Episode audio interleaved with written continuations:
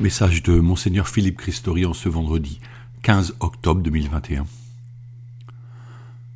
Le rapport Sauvé, dont les conclusions sont accablantes et révèlent de terribles souffrances, soulève une question grave.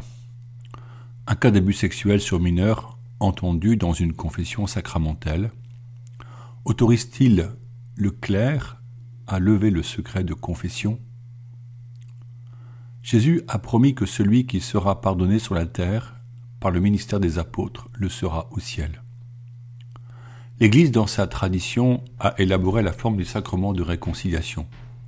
Il fut un temps où le pénitent se confessait devant la communauté et battait sa coulpe publiquement. Il recevait une pénitence comme faire un pèlerinage ou rembourser le vol. Depuis longtemps, la confession individuelle s'est imposée afin que chaque fidèle dans le secret du cœur à cœur, puisse dire librement tout son péché et ainsi recevoir le pardon. Ce secret est strict pour l'Église et le droit canonique, pour permettre aux pénitents de tout avouer, prévoit l'excommunication du prêtre qui révélerait le contenu de la confession. Le canon 983 le précise sans détour. Je le cite. Le secret sacramentel est inviolable. C'est pourquoi il est absolument interdit au confesseur de trahir en quoi que ce soit un pénitent par des paroles ou d'une autre manière, et pour quelque cause que ce soit. Fin de citation. Sans secret de confession, le pénitent oserait-il confesser un abus sexuel sur des enfants?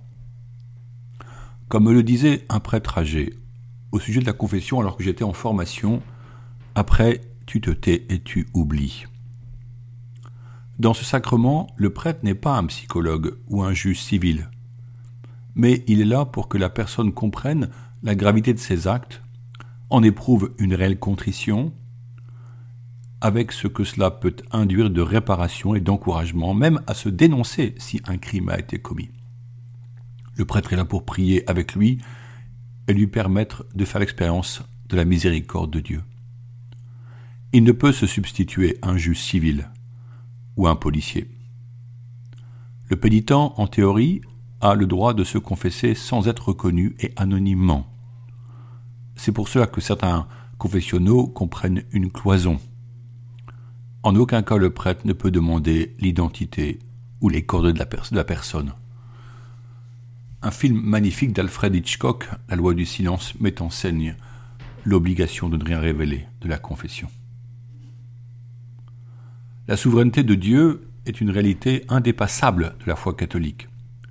Nous ne pouvons pas remettre en cause ce secret, par respect et humanité envers les personnes.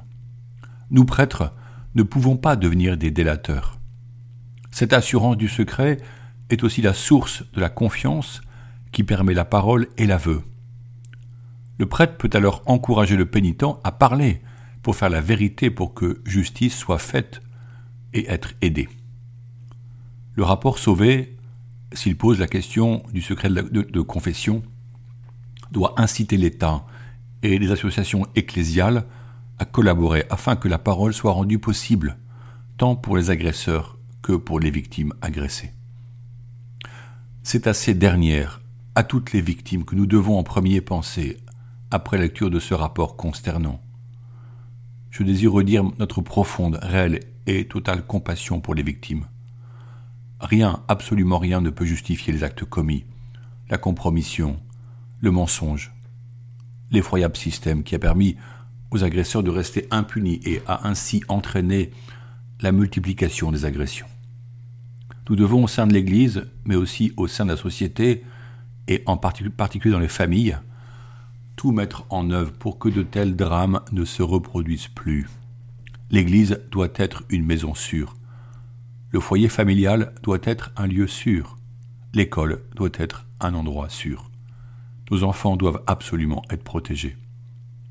Je compte sur chacun de nous, consacrés comme laïcs, pour marcher ensemble sur ce chemin de vérité et réfléchir à la mise en œuvre des recommandations que nous avons reçues. Le rapport Sauvé, qui soulève à juste titre colère, indignation et dégoût, pourrait nous conduire à l'un des péchés les plus graves, la désespérance. et notamment la désespérance pour le clergé. Mais qu'est-ce qu'un prêtre? Beaucoup de textes en parlent.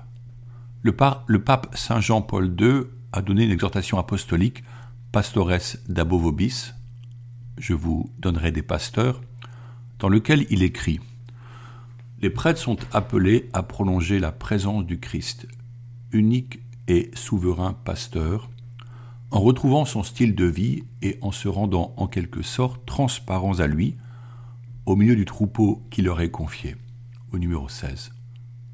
Nous découvrons dans les Saintes Écritures l'attente de Dieu exprimée par l'apôtre Saint Pierre, je cite encore, Paissez le troupeau de Dieu qui vous est confié, veillant sur lui non par contrainte, mais de bon gré, selon Dieu, non pour un gain sordide, mais avec l'élan du cœur non pas en faisant les seigneurs à l'égard de ceux qui vous sont échus en partage, mais en devenant les modèles du troupeau.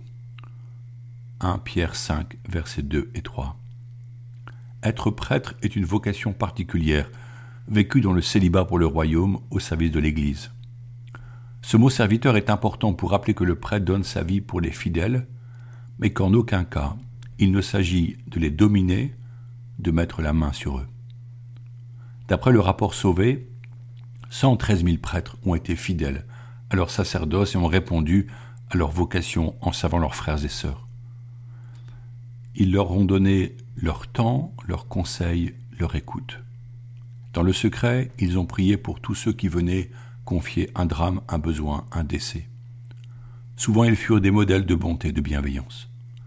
Ils ont écouté les personnes endeuillées, souffrantes, malades ou esselées. Si certains ont quitté le ministère, surtout dans les années 70, la plupart ont persévéré en de multiples missions. Curé de paroisse ou vicaire, aumônier de jeunes, aumônier de prison ou aumônier dans les hôpitaux, padre dans les régiments militaires, vivant aux côtés des soldats, parfois au cœur des combats, éducateur de jeunes comme les Salésiens ou les frères des écoles chrétiennes, psychologue, voire médecin, auprès des malades comme les Kabyliens, prêtre ouvrier dans les usines et membre de syndicats afin de partager le dur quotidien du travail, enseignant, voire chercheur dans des établissements scolaires et les universités, prêtre dans les médias et certains journalistes, moine dans les monastères où ils nous portent par leur adoration constante, et surtout prêtre pour nous donner les sacrements de la foi, pour célébrer le saint sacrifice de la messe, nous confesser, apporter le sacrement des malades dans les EHPAD ou à Lourdes, baptiser les enfants et les catéchumènes, confirmer les jeunes dans leur désir d'être témoins de Jésus-Christ, prêtre coopérant dans des quartiers du quart-monde, accompagnateur spirituel pour tant de fidèles ou au sein de communautés religieuses, prêtre créateur et animateur de patronage et de camps de jeunes, directeur dans des séminaires. Même âgés, au-delà de leur retraite, ils ont continué à servir. Ne l'oublions pas. Que le péché si grave de certains ne jette pas le voile sur le service si beau des autres.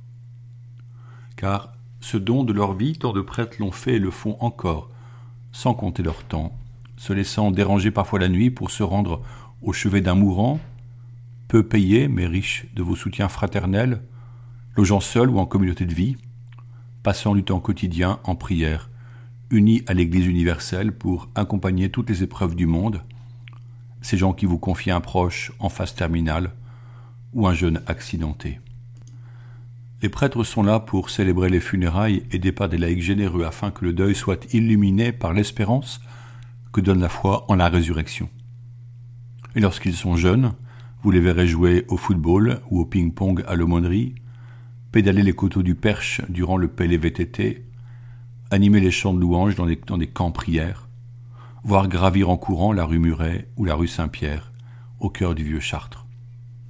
En France, ce sont 113 000 prêtres qui, depuis 1950, témoignent du Christ ressuscité, le célèbrent et vous donnent son précieux corps dans l'Eucharistie. Collaborateurs des évêques, ils participent à la charge de sanctification, d'enseignement et de gouvernement, avec leurs frères et sœurs consacrés dans le célibat ou laïcs, au sein de l'Église que nous aimons. Ce corps vivant, constitué par tous les baptisés, tous pauvres pécheurs, pardonnés par grâce, ce dont il vous témoigne. Encore nous faut-il ajouter que ce grave péché de certains clercs et laïcs rappelle à tous notre condition humaine fragile et l'urgence d'une profonde conversion de nos vies, de nos actes et de nos paroles. Chacun de nous, prêtre, évêque et laïc, nous devons discerner, dans la lumière de l'esprit, la part de ténèbres qui demeure tapie dans l'ombre. Évêque depuis trois années et demie, comme les enfants je compte encore les moitiés, je remercie mes frères prêtres de leur collaboration généreuse pour notre mission commune, annoncer un royaume de paix et d'amour, maintenant et pour l'éternité. Que chacun d'eux soit béni et que des jeunes hommes reçoivent ce même appel avec un cœur joyeux. Je ne regrette pas le choix de ma vocation sacerdotale. Elle m'a conduit à vous, et sans elle, nous serions restés des étrangers. Or maintenant nous sommes frères et sœurs dans ce diocèse de Chartres. Que Dieu soit béni. La conférence des évêques de France propose la prière suivante.